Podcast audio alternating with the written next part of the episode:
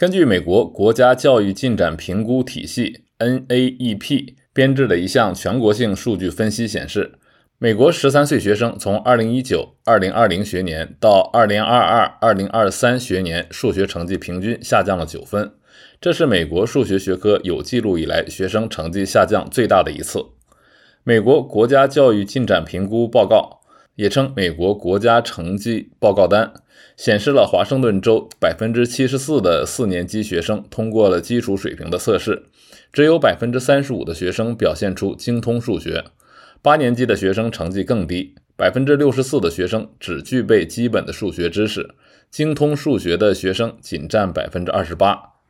这一报告还披露了，在二零一九二零二零学年到二零二二二零二三学年，华盛顿州的学生在数学上损失了超过五个月的学习时间，相当于少上了零点六五年级。华盛顿州最大的学区西雅图公立学校的学生，少上了半个年级，相当于失去了四个半月的学习时间。华州 Redmond 市数学补习中心主任基兰莎说：“疫情之前也存在差距，不过可能是几个月的差距，但是现在却是几年的差距，而且孩子们的焦虑程度也更高了。”基兰莎说：“他还看到了疫情之后，父母和老师的动力很低，信心很低，压力却很大。”